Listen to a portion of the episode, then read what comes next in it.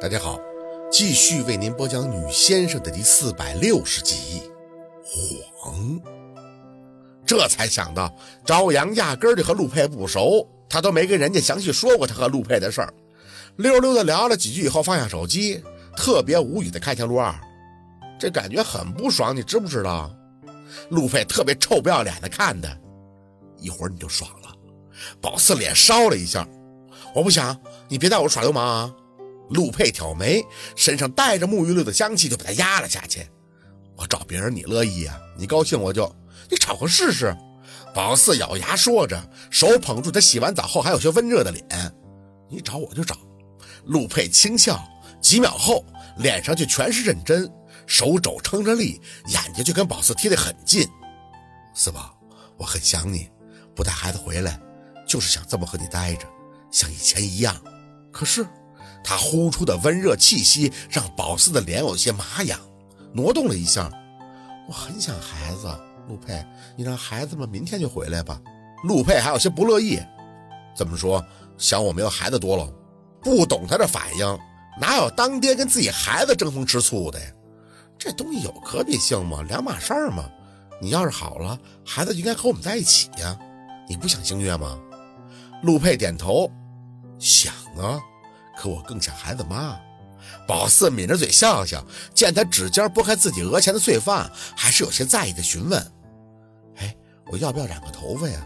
这灰颜色的，你会不会介意？”“不会。”他声音沉了几分，“只要健康就好。我介意的只是干净。”“干净？”看着他那双魅惑的眼，宝四的大脑有些短路。一瞬间没反应过来，直到陆佩的薄唇压下，一反而过。宝四还是捧住了他的脸。哎，你真的好了。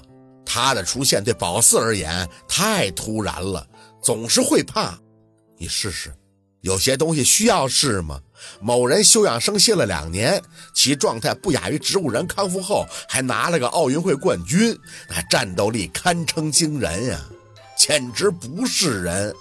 狼狈的只是宝四而已，间隔了这么久，开始会有些疼。动词结束后，就只能伏在他的身上缓着，很困又不想睡，不敢睡。陆佩问要不要洗个澡，宝四晃着脑袋，不要，你别动啊。好，宝四感觉到他的手指在自己的额前轻抚，喃喃的张嘴。其实我就算是原谅你了，还是生你的气。我这两年真的很辛苦的。想你想孩子，可你都不心疼，我心疼。陆佩低着音应着，四宝，我这么做只是更怕自己回不来。没明白，眯着眼抬脸看他，什么意思？你不让我去是怕你回不来？陆佩深眸里满是复杂，呼吸沉沉的扫过宝四的额顶。如果突然不在了，我最想我的四宝可以好好的活着，活得和他的长相一样。漂漂亮亮的，心如潮涌。这一刻，忽然就明白了陆佩的用意。曾几何时，宝四也任性，也狂妄，可靠的就是陆佩。他擎着他，撑着他，不管他做什么，都会帮他善后。可是他也会怕呀，他怕自己站不起来，怕自己的病好不了，怕自己残废了。那宝四怎么办？所以他就放宝四自己成长了两年，是吗？宝四用这两年的时间被雷叔带着融入他这个圈子，在外界来看，貌似很漂亮的活着，什么都有了。他本身职业带给他的荣光，酒店的事儿，雷叔那里，每个人都夸他，说他聪明，学得快。可这些台阶儿，哪一个不是陆二一早就搭好的呢？他做着充分的准备，在自己生命健康受到了威胁以后，还在想着他。想着放开手，让宝四得到他想要的，是这样吗？怎么眼睛红了？他轻轻地笑着，修长的指尖拂过宝四的眼尾。明天早上眼睛肿了会很难看的。宝四不说话，就这么看着他。陆佩饶有兴致的样子。兔子，不睡的话，咱们再磨合一次。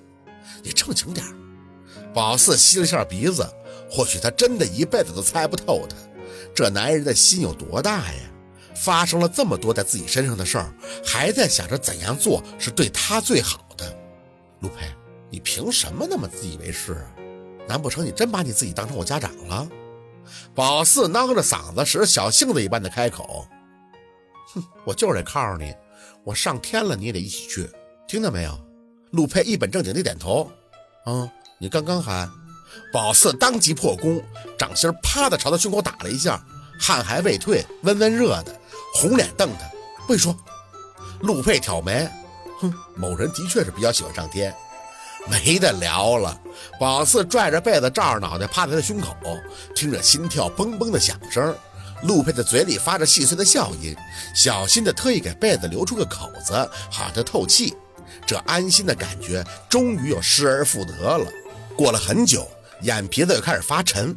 若儿，你在多伦多每天都做什么呀？一开始什么都不做，就是检查吃药，后来慢慢的开始做复健。他缓缓的开口说着，宝四呢就像是在听故事，闭着眼，昏昏沉沉的就睡了过去。一夜无梦，两年以来睡眠最好的一次。这一觉就睡到了上午，醒来还没等睁眼就乱摸。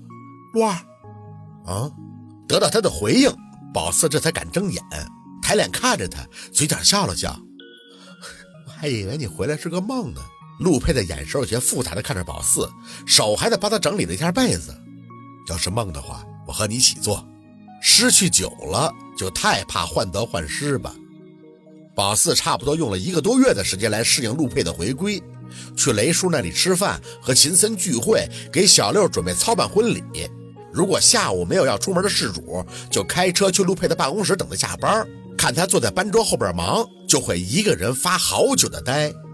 陆佩见宝四一直看他，唇角就会不着痕迹地抬起小小的弧度，认真工作的神态中，不自觉的便会透出一股子说不出的小得意。允许他得意，因为实在是想象不到这个男人是怎么在第一时间冲上去推开的薛若军儿，也想象不到他一个人是如何面对那些吃药检查，甚至已经被判了某种死刑的日子。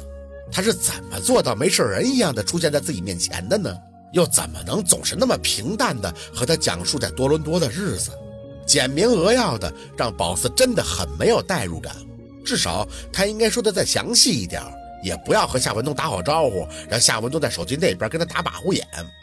这两年，宝四只想着自己如何煎熬，对他真的只有数据，透过那些治疗病例去揣测他的心理，感受他的痛苦。他明明比宝四更难过几十倍、上百倍，可是呢，他就和那次突然在商场出现、拉着他的手跑开一样，笑得没皮没脸，像是什么都没发生过。只是那次宝四很恨他，这次却更爱他。想着想着，自己就会有隔世一般的错觉，有时候也会故意逗他，趴到他的班桌对面，眨巴眼着看他。哎，卢二。你那嘴角抽一下让我看看呗。陆佩就特高冷的看宝四一眼，拽的跟那二五八万一样。独家绝技，概不表演。宝四可怜巴巴的求他看一眼，你就让我看一眼嘛。他朝着宝四勾了一下手指，宝四颠颠的凑过去，陆佩含着笑就把他拉到怀里。怎么做呀？你先来给我看看。我不会呀，没你做的好。你给我看看吧，你给我看看嘛。宝四挤眉弄眼的学，学的这个人肉坐垫是不停的就开启了震动模式。不过这算不算他的独家绝技呢？也不是没有在表演，在日后跟他的吵架中，几乎发挥了无与伦比的灭火效果。不论宝四多生气，陆佩都会很安静的看着他。就在他快要上天的时候，嘴角只要微微的一抽，宝四马上就会破功。当然这是后话了。有一回闹得正欢。杨助理敲门，陆佩大咧咧地唤了一声进来。结果杨助理进门就看到宝四正在陆佩的背上，当即就被自己的口水呛了一下，揉了揉眼，放下文件就关门退了出去，还扔下一句：“我是不是穿越了？”宝四也紧张的够呛，要下去，陆佩还不让，侧脸说了一句很耳熟的话：“怎么，兔子见不得人啊？”好，今天的故事就到这里，感谢您的收听。喜欢听白，好故事更加精彩。